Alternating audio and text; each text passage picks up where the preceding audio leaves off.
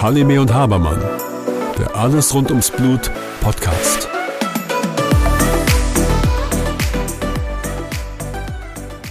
Hallo Susanne. Hallo Björn.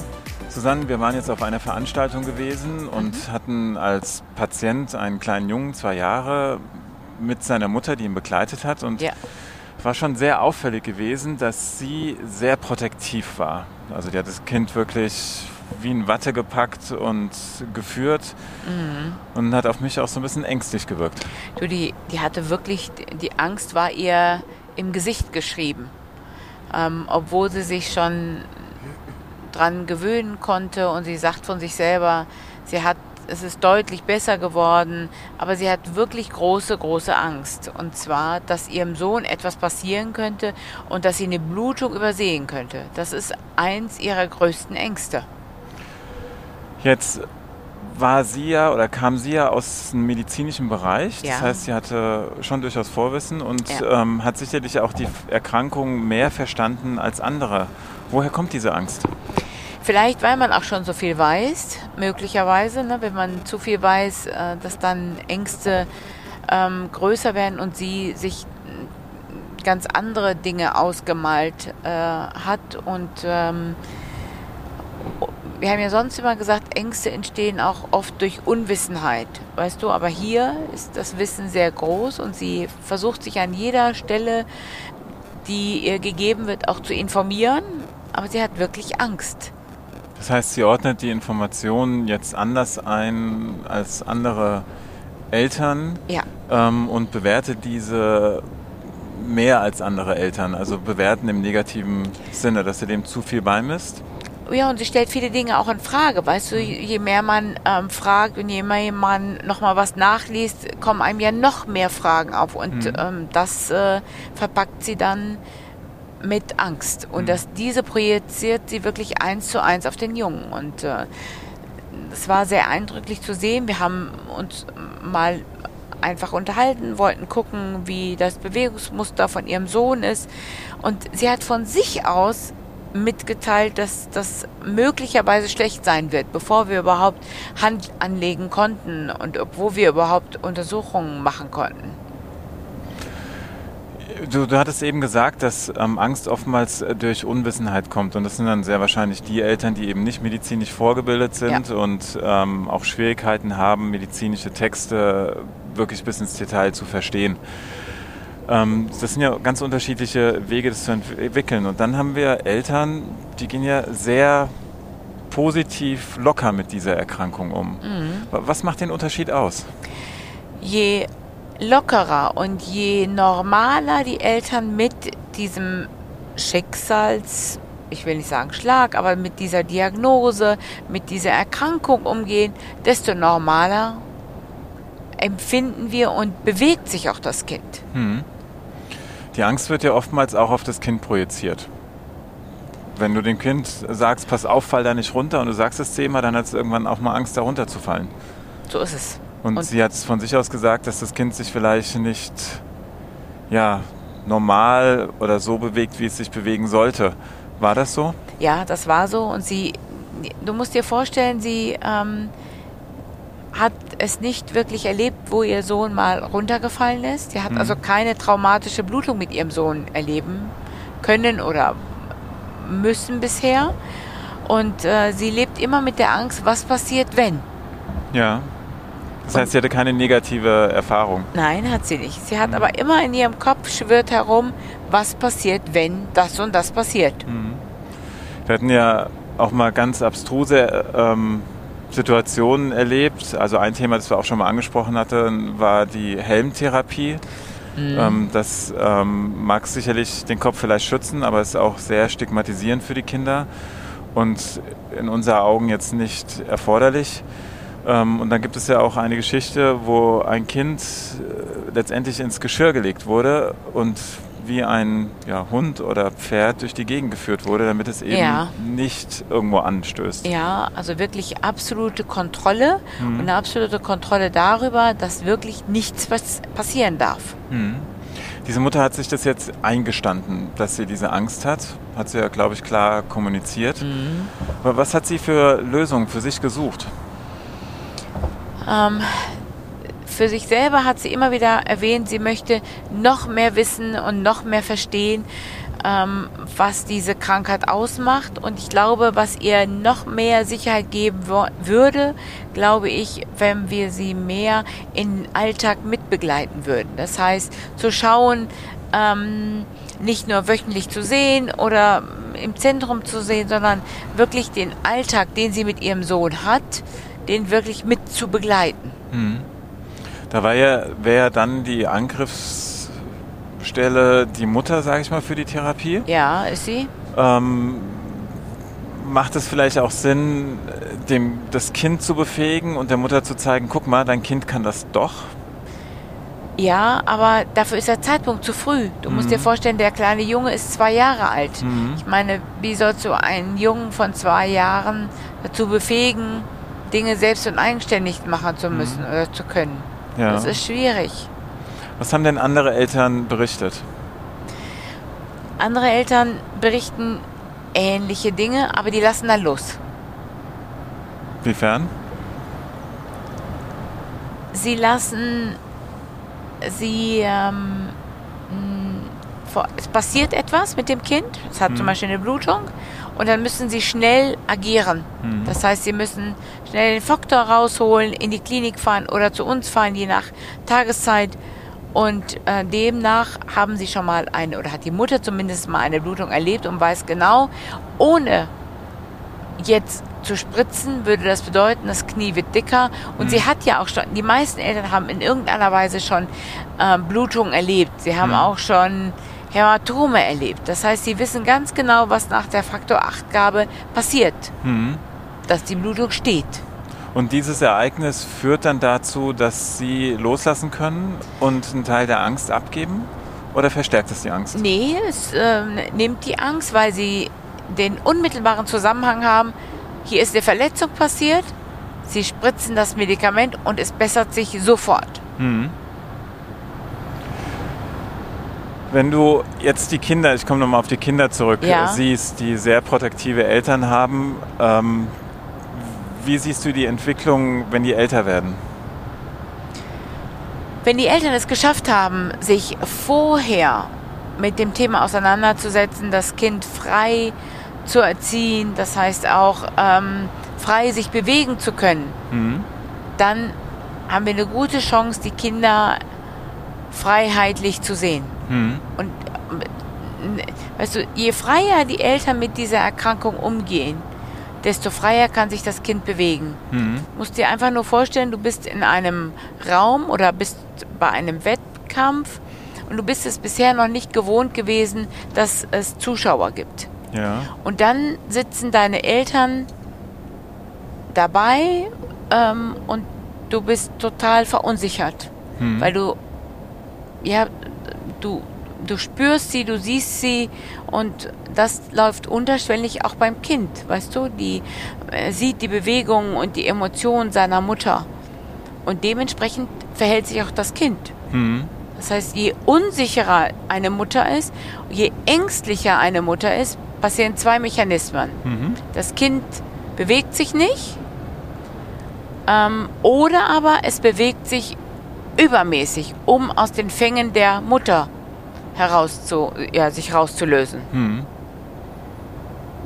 Okay, das heißt, der, der, Ansatz für eine, eine Hilfe oder eine Lösung ist jetzt in dem Fall nicht das Kind, Nein. sondern man, wir müssen an die Mutter herantreten. Ja, eindeutig. Ja, und ähm, jetzt bei dieser einen Mutter würde ja weitere Informationen nichts bringen. Ne? Das würde es ja wahrscheinlich noch schlimmer machen, so wie nee, ich das verstanden habe. Also meiner Ansicht nach hm. macht es das schlimmer, weil sie mit noch mehr Informationen in die Problematik gerät, oh Gott, was passiert damit, was passiert damit und was könnte damit noch passieren. Hm. Das heißt, wir müssen schauen, dass ich ähm, dieser Mutter ein abgespecktes Informationsmaterial zur Verfügung stelle und sage, es passiert nichts. Ähm, wenn sie das Kind gut begleitet. Weißt hm. du, sie erzählte dann so etwas wie, sie geht mit dem Kind nicht auf den Spielplatz. Hm. Ja. Also es geht nicht klettern. Und überleg dir dann, was, was dann passieren könnte, wenn das Kind in die Schule kommt auf dem Schulhof klettert und nicht klettern kann. Genau. Ja, und dann fällt es runter. Und dann fällt sie runter und Mhm. dann ist das Schreien groß. Hm. Klar, irgendwann müssen sie mal loslassen. Nur, was sind die, die Ansätze? Was kann man den Eltern oder in dem Fall der Mutter anbieten? Und ähm, wer kann sie dabei unterstützen? Was gut wäre, mit Eltern in Kontakt zu treten, die ähm, ähnlich von der Familienstruktur aufgebaut sind. Das heißt, es ist nicht eine Mutter, die ausschließlich zu Hause ist, sondern wirklich auch im Arbeitsleben ist, weil das ist die Mutter ja. Und das Kind wirklich abzugeben in eine Kita oder private Einrichtung. Ähm, und ja, und damit wäre das der erste Ansatz, in den normalen Alltag einzusteigen, Hm. arbeiten zu gehen. Und das ist ja auch ein Teil der Normalität, Hm. das Kind abzugeben. Das hat sie geschafft. Mhm. Aber das Kind sollte im Kindergarten ähm, einen Helm tragen. Was sie auch die Okay. ersten Jahre tatsächlich durchgesetzt hat. Sie hat es jetzt mit Ach und Krach geschafft, dass das Kind den Helm ablegen darf. Hm. Ja, ist ja auch stigmatisierend. Ne? Also die anderen Kinder werden ihn ja fragen, warum er einen Helm trägt. Mhm. Und ähm, ich kann mir nicht vorstellen, dass das für die Entwicklung des Kindes gut ist. Nee, überhaupt nicht. Und ähm, es wird ja unsicher. Das heißt, du musst dir vorstellen, dieser Helm ist auf dem Kopf und dann wird er auf einmal abgemacht und dann soll sich das Kind im Raum normal bewegen, was schwierig ist, Ja. sage ich jetzt einfach mal. Mhm. Klar, das ist wie wenn du beim Autofahren immer einen Sicherheitsgurt trägst und dann ziehst du ihn auf einmal aus, du fühlst dich einfach unwohl. Genau so ist das. Ja. Und ich glaube, die äh, Bestärkung ist darin, ihr zu erzählen und auch zu erklären, was passiert, wenn sie ihr, ihrem Kind nicht diese ja, kompletten Bewegungsumfang wirklich anbietet. Mhm. Weil dann passiert wirklich das, ähm, was passieren muss, dass dann bei irgendeiner, ja, ich sag mal, einfachen Bewegung Verletzungen auftreten Mhm. können. Ja. Welche Rolle spielt der Partner? Ja, eine sehr gute Frage. Ähm, und ich muss dir sagen, wir beziehen mehr und mehr die Partner in unsere Aufklärung ein. Und wir haben es wirklich sehr, sehr gerne, wenn die Partner mit in der Sprechstunde sind, ähm, weil wir dann so ein bestimmtes Gefühl dafür bekommen, wie sieht denn das der Partner. Das ist ganz unterschiedlich. Wenn er gut aufgeklärt ist, ist er oft der coolere von beiden. Der sieht das eher von der Warte, okay, ich, wir haben ein betroffenes Kind, es gibt Medikamente, wie agiere ich, wenn im Notfall etwas passiert? Und damit ähm, geht er ganz unbedarft an die Sache heran. Mhm. Und ähm, gibt es auch andere Situationen, in denen der Partner vielleicht dieses Schuldgefühl verstärkt? Naja, schau mal, wenn tatsächlich zu Hause etwas passiert und die Mutter hat aus irgendwelchen Gründen nicht, was heißt ausreichend, aber da passiert irgendwas zu Hause. Mhm. Und die Mutter ist zu Hause, dann passiert das Unvermeidbare. Mensch, du hättest aufpassen können. Das heißt, die Schuldgefühle werden über diesen Mechanismus nochmal verstärkt. Wer, wer redet denn mit der Mutter? Ähm, jetzt tut es so ab und sagt, okay, das scheint irgendeine in Anführungszeichen ja, Störung zu sein, was es ja nicht ist. Aber es ist schon irgendwo eine Angsterkrankung, äh, die vielleicht dort eine Rolle spielt. Und da spielt ja, dann kommt ja ganz oft der Psychologe oder Psychiater, aber das wird ja wahrscheinlich abgelehnt werden. Ja, weil du damit äh, sie noch mehr stigmatisierst. Ja. Also nicht nur mit ihren Schuldgefühlen, nicht nur, dass sie ein Kind zur Welt gebracht hat mit einer Hämophilie und dann soll sie sich in die Hände eines Psychologen Hm. geben. Also das äh, halte ich tatsächlich für schwierig. Manche machen es und bei manchen ist es sicherlich auch notwendig, dass es ähm, gemacht wird und manche nehmen sich ja von alleine schon die Hilfe. Aber weißt du so, ihr einfach zuhören. Hm. Als da Arzt. Ja, aber du weißt ja, wie das eben ist mit unserer Zeit. Hm. Wir können nur bedingt diese ähm, Zeit ihr geben und umso wichtiger brauchen wir noch mehr ähm, Player in unserem Team. Also wie mit der Physiotherapie für den Körper Mhm. und so brauchen wir auch einen Coach für die Seele und für diese ja doch mm, langen Gespräche und Mhm. damit die Eltern oder die Mütter in dem Fall nicht das Gefühl haben, ähm, ja, sie, sie dürfen nur so und so lange erzählen. Hm. Ja, eine große Rolle spielen da sicherlich auch die Hämophilieassistentinnen oder MFAs in der Praxis, ne? weil die reden ja deutlich länger mit dem Patienten, als du oder ich es tun. Du, die fangen ja schon an der Anmeldung, weißt du, die kommen rein, guten Tag, was gibt's Neues und da findet ja schon die erste Begegnung statt. Weißt du, und das ist ja schon das erste äh, Gespräch, was stattfindet und was wir auch ermöglichen müssen. Ne? Mhm. Was geht in Ihrem Kopf herum, wenn ich Sie frage? Also zunächst würde ich Sie fragen, wovor hat sie am meisten Angst? Mhm. Und es gibt unterschiedliche Antworten, die ich bekomme. Ich bekomme von Eltern ähm, eine Antwort wie, ich habe Angst, ähm, eine Gelenkblutung zu übersehen. Die zweite Sache wäre, ich habe Angst, dass mein Kind kein normales Leben mehr führen kann.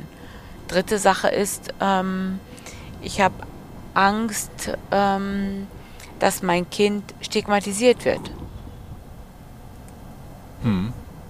Es Also es geht immer ums Kind, nie um die Mutter. Genau. Und das ist interessant. Sie hat immer Angst um ihr Kind, aber sie selber, über sie redet man nicht. Das heißt, sie hat, ähm, sie ist nicht im Fokus. Wie ist das denn, wenn sie, kann sie es ihren Freundinnen erzählen, ganz unbedarft, kann sie ähm, manchen ja und manchen nicht. Ja. Weißt du, ähm, das ist ja auch etwas, was, ähm, wie soll ich das sagen?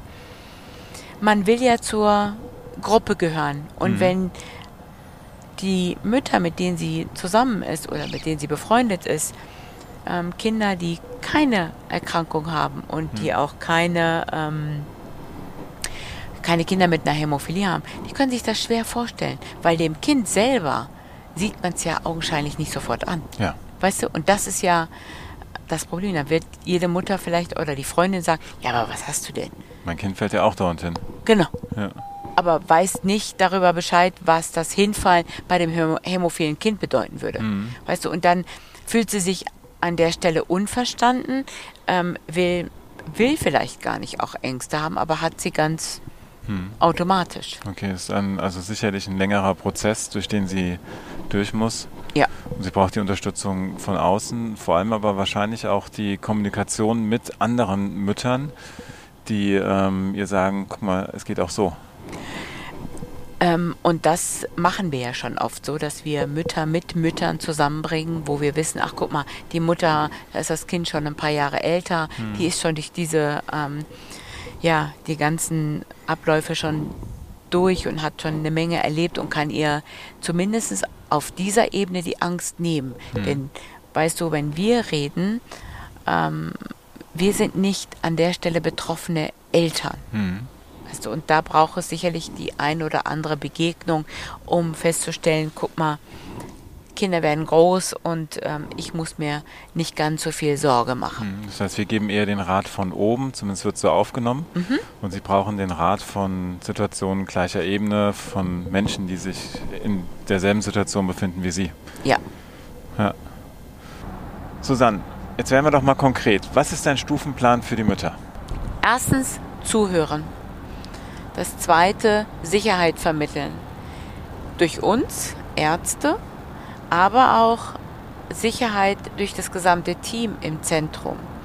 Denn nur wenn das gesamte Team sicher ist, können sie auch den Patientinnen und Patienten auf jeden Fall Sicherheit äh, bieten.